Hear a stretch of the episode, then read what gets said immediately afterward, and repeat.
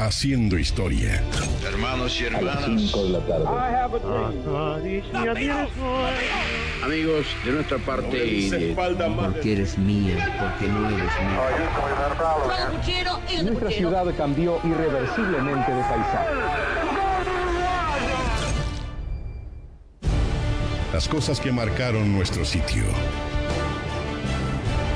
Con Mariano Pagliari.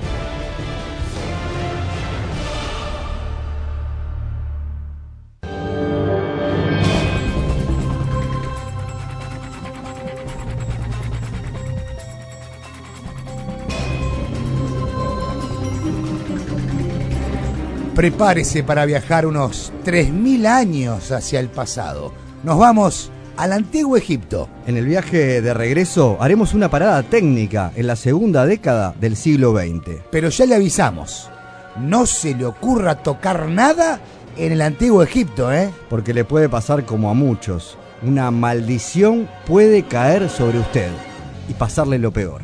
Esta es la supersticiosa historia de Tutankamón.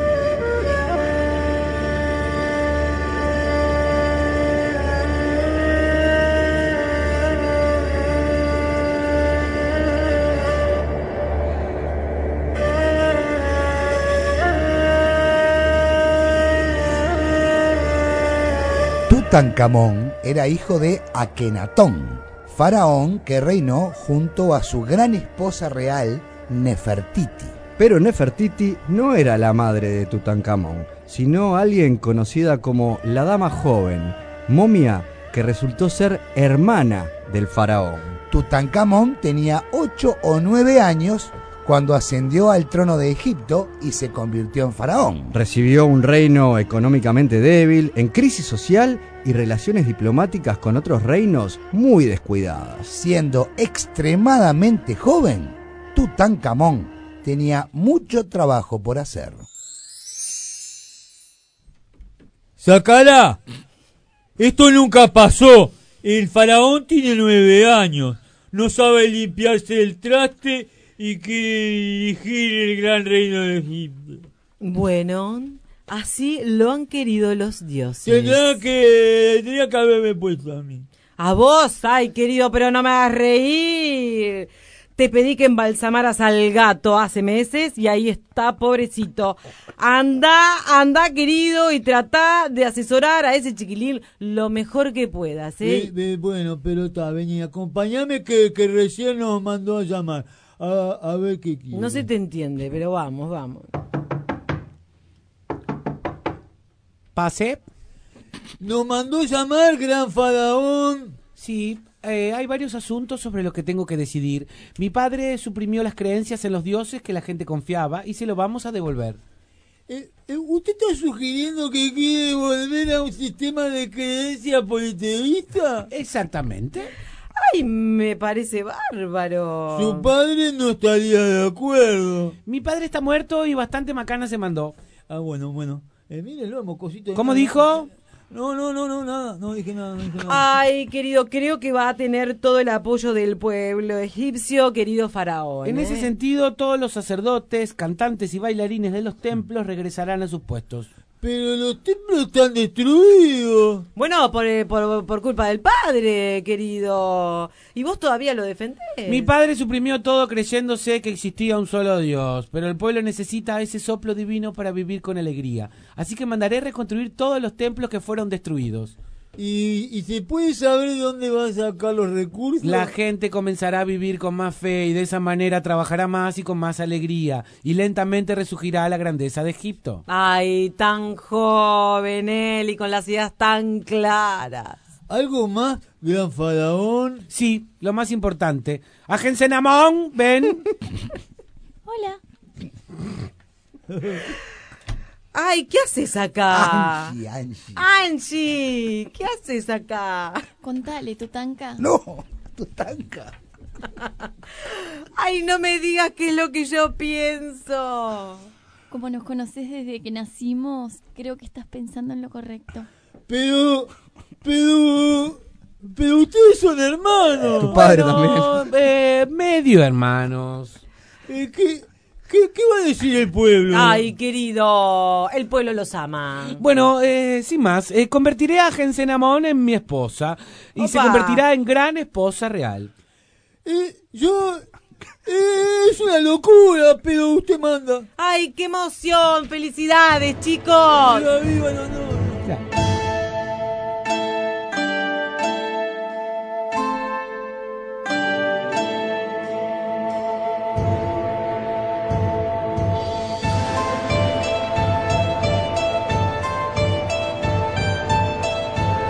En el segundo año de Tutankamón como faraón, comenzó el regreso al antiguo orden egipcio. Reinstauró la forma politeísta de la religión del antiguo Egipto, regresó la capital a la ciudad de Tebas, ordenó levantar edificios y dio orden para que restauraran templos por todo el reino que habían sido saqueados por su padre. Tutankamón era un joven de constitución liviana y su estatura era aproximadamente de un metro sesenta y siete y según estudios su salud fue muy frágil. Tenía grandes dientes incisivos frontales, mandíbula superior saliente y cintura estrecha, además de caderas redondeadas. Estas conclusiones surgen de una tomografía computarizada de la momia de Tutankamón. Pero los resultados también mostraron que había contraído malaria, que tenía el paladar eh, hundido, sufría escoliosis y su pie derecho era plano y además tenía hipofalangismo. Además, su pie izquierdo era equinóvaro y sufría osteonecrosis del segundo y tercer metatarsianos. Esta aflicción, también conocida hoy como la enfermedad de Frieberg, obligó a Tutankamón a caminar apoyado en un bastón, de los que muchos se encontraron en su tumba. El estudio también mostró que había sufrido una fractura en la pierna izquierda. Su reinado duró unos nueve años y no se conservan registros de las circunstancias de la muerte de Tutankamón, aunque se manejan varias eh, teorías. Pudo haber sido una caída, la misma que le provocó la fractura, y también se llegó a proponer que Tutankamón fue asesinado con un golpe en la cabeza. También se ha sugerido que el joven rey murió en un accidente de carro debido a lesiones aplastantes descubiertas en su momia. Pero probablemente fue el resultado de la combinación de sus múltiples dolencias, o bien una grave infección de malaria. La muerte de Tutankamón marcó el final de su línea real en la dinastía. Los faraones eran venerados después de su muerte a través de cultos mortuorios y templos a ellos dedicados. Pero a principios del siglo XX, la historia del antiguo Egipto era completamente desconocida para la mayoría de la población mundial.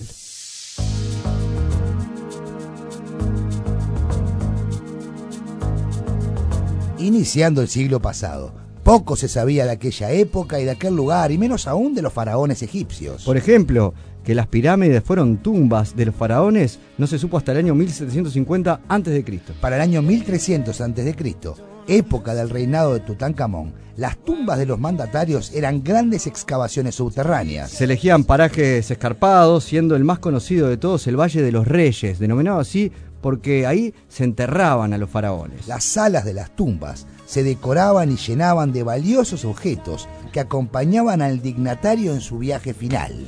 Finalmente, en el centro de la sala principal se depositaba el cuerpo embalsamado del faraón dentro de un sarcófago. Pero la tumba de Tutankamón, que gobernó desde 1336 al 1327 a.C., permaneció oculta durante más de 3.000 años. El cambio de dinastía que generó su muerte y la tierra desplazada de los escombros de otras tumbas provocó que un siglo después del enterramiento de Tutankamón el lugar fuera olvidado. Inclusive la propia vida y legado de Tutankamón, dado el cambio político y religioso que se dio en Egipto tras su muerte, fueron dejados de lado. Durante siglos, el Valle de los Reyes fue saqueado por todo tipo de maleantes, aventureros y conquistadores, y finalmente arqueólogos que buscaban los ocultos tesoros de aquel lugar. Fue así que desaparecieron innumerables tesoros de los reyes del poderoso imperio egipcio. Todos los faraones fueron de una u otra manera saqueados,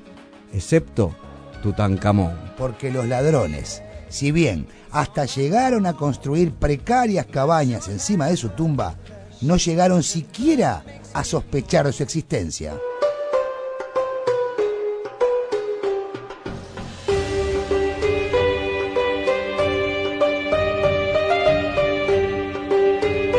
Década del 1920, el egiptólogo Howard Carter se encontraba trabajando como inspector general del Departamento de Antigüedades del gobierno egipcio. Su trabajo lo llevó a descubrir la existencia de un faraón hasta entonces desconocido.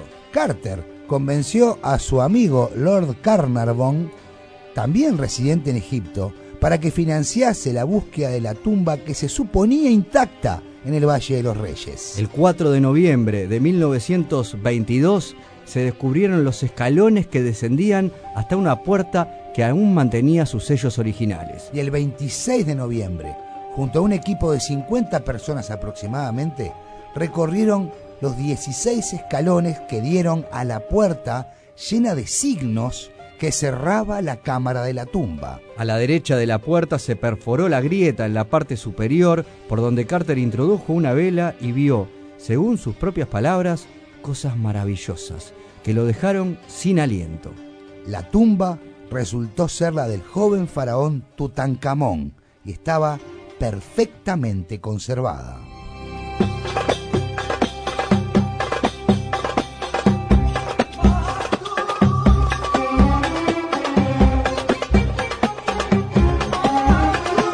Tumba de Tutankamón había permanecido intacta por milenios, al punto que cuando Carter entró por primera vez, pudo fotografiar un ramo de flores secas que se desintegraron enseguida. Su descubrimiento y los tesoros encontrados en esa tumba tuvieron cobertura mundial en la prensa y renovaron el interés del público por el antiguo Egipto. Este hecho resultó un aporte fundamental para la comprensión de la historia y cultura egipcia. Y posibilitó sacar a la luz una cantidad apreciable de joyas, muebles, armas y variados utensilios que permitieron ampliar el conocimiento de aquella civilización. A modo de ejemplo, la máscara funeraria del faraón, realizada en oro batido con incrustaciones de pasta de vidrio y turquesas, es la imagen más conocida del arte del antiguo Egipto. Después de realizar un exhaustivo inventario de todos los tesoros de las cámaras anteriores, Carter y su equipo llegaron a la cámara real,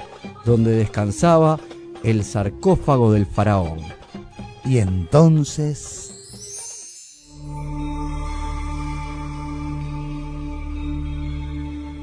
Eso es maravilla, Lord Carnarvon.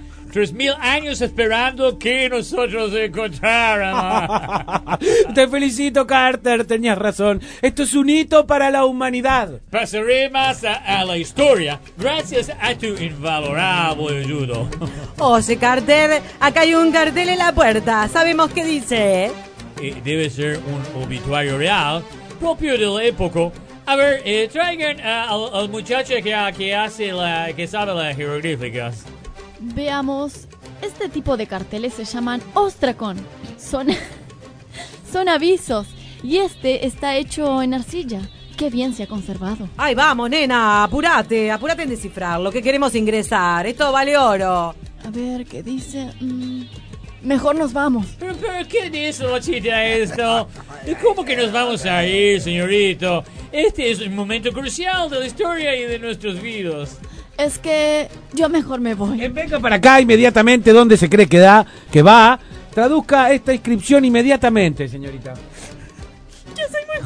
Morir. Ay, tranquilos, tranquilos, diga lo que diga, no va a ser relevante. Andiamo. No hay superstición válida cuando la ciencia toma posesión del devenir histórico. Le ordeno que lo lea. Bueno, pero que conste que yo no quise hacerlo. Que me perdonen los dioses, pero me obligan. Eh, ya, de, de, de un vez, eh, de, digo, ¿qué, qué cuernos dice ahí? La muerte golpeará con su miedo a aquel que turbe el reposo del faraón. Ay, pero querida, tanto drama para eso. Semejante grandulona teniendo miedo de estas cosas, por vamos, favor. Vamos, vamos, vamos, córrase. El, el ciencia tiene que hacer su trabajo.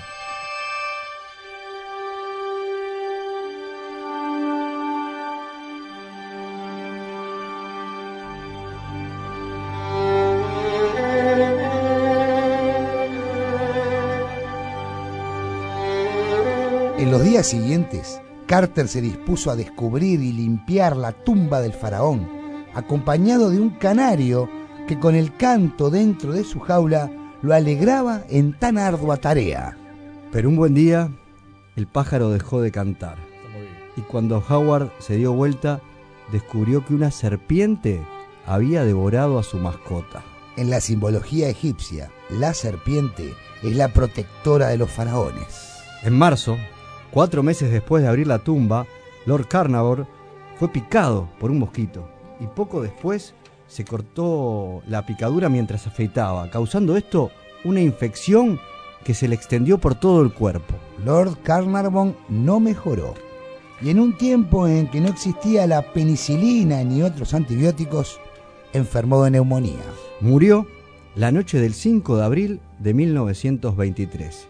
Y a la misma hora de su muerte, la perra de los Carnarvon, Susie, aulló y cayó fulminada en su casa en Hampshire, Londres. En el preciso instante de su muerte, en el Cairo, hubo un gran apagón que dejó a oscuras la ciudad. Los familiares que estaban en el hotel se comunicaron con la empresa de electricidad sin recibir explicación de ese extraño fenómeno. Pero esto recién empezaba.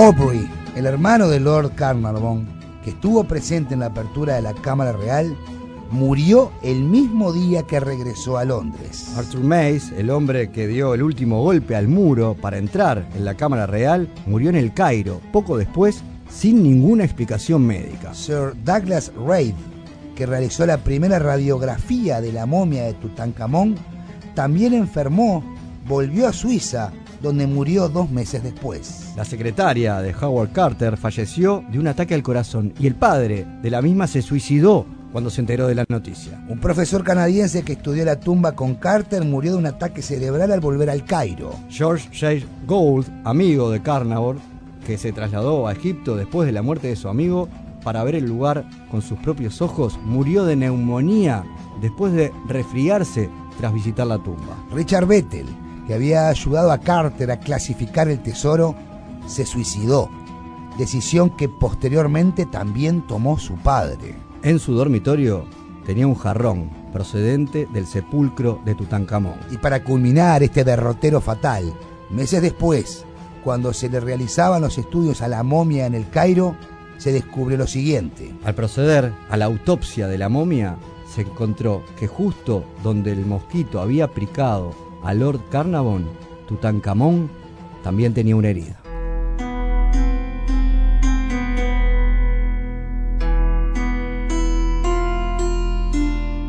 Para 1929, unas 16 personas relacionadas con Carnarvon o Carter habían fallecido. La prensa sensacionalista empezó a hablar de la maldición de Tutankamón. Sir Arthur Conan Doyle, creador del mítico detective Sherlock Holmes, se declaró creyente en la maldición, tras haber leído un manuscrito árabe que hablaba de la misma. A principios de la década del 30, los periódicos atribuían hasta 30 muertes a la maldición del faraón. Y en las décadas del 60 y del 70, las piezas del Museo Egipcio del Cairo fueron expuestas en museos europeos. Llamativamente, varios directores del Museo Egipcio del Cairo murieron entonces, poco después de aprobar esos traslados.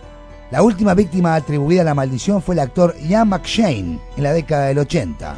Durante la filmación de la película La maldición del rey Tut, en la que usaron innumerables objetos de la tumba de Tutankamón, su auto derrapó en la carretera y se accidentó quebrándose una pierna en 10 partes.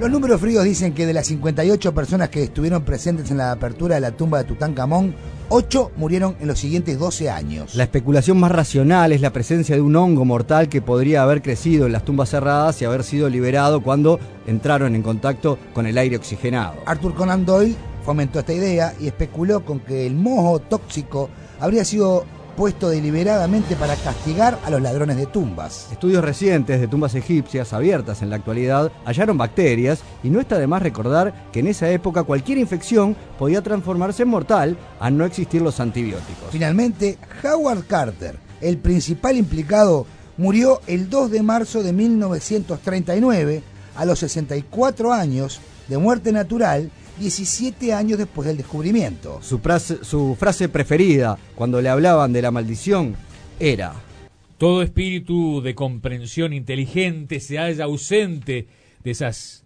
estúpidas ideas.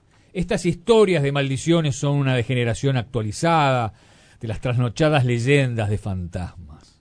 El investigador se dispone a su trabajo con todo respeto y con una seriedad profesional sagrada, libre de ese temor misterioso, tan grato al supersticioso espíritu de la multitud ansiosa de sensaciones.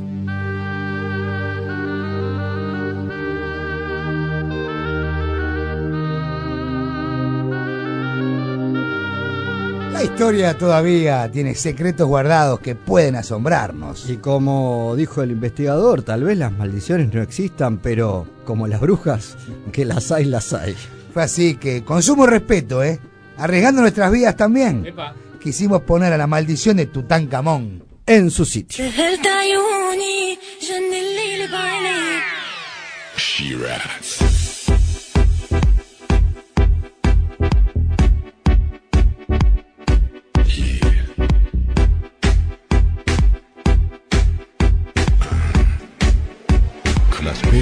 Su sitio.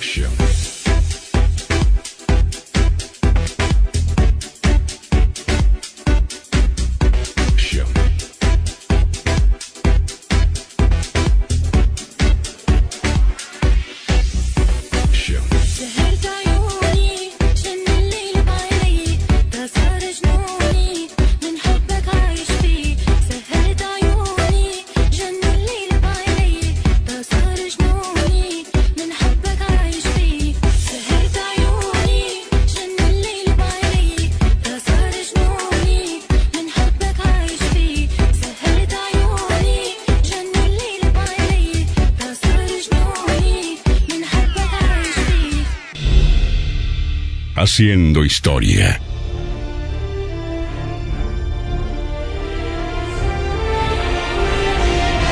Lo que pasó, pasó.